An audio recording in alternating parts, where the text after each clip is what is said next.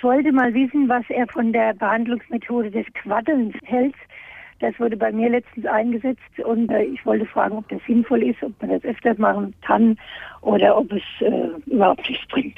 Herr Göbel, ja. vielleicht erklären Sie erstmal ganz kurz für die anderen Hörerinnen und Hörer, was das überhaupt ist. Ja, Quatteln, das sind kleine Hautbläschen, die man bekommt durch eine Behandlung, zum Beispiel indem man ein Lokalanästhetikum in die Haut spritzt mit einer feinen Nadel und dann bildet sich so ein Bläschen. Das ist ähnlich, wie wenn Sie in die Brennnessel fallen und dann eben sich so Hautbläschen, Quatteln, wie wir sagen, bilden.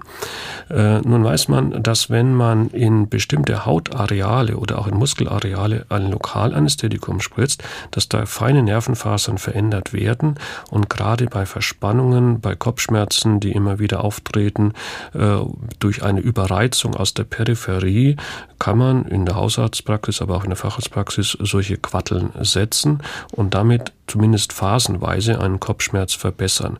Als Dauertherapie ist das nicht so gut geeignet, man braucht ja auch einen Arzt dazu, aber wenn man eine schnelle Lösung braucht für hartnäckige Kopfschmerzen, die ansonsten nicht gut äh, in den Griff zu bekommen sind, äh, kann der Arzt das durchführen.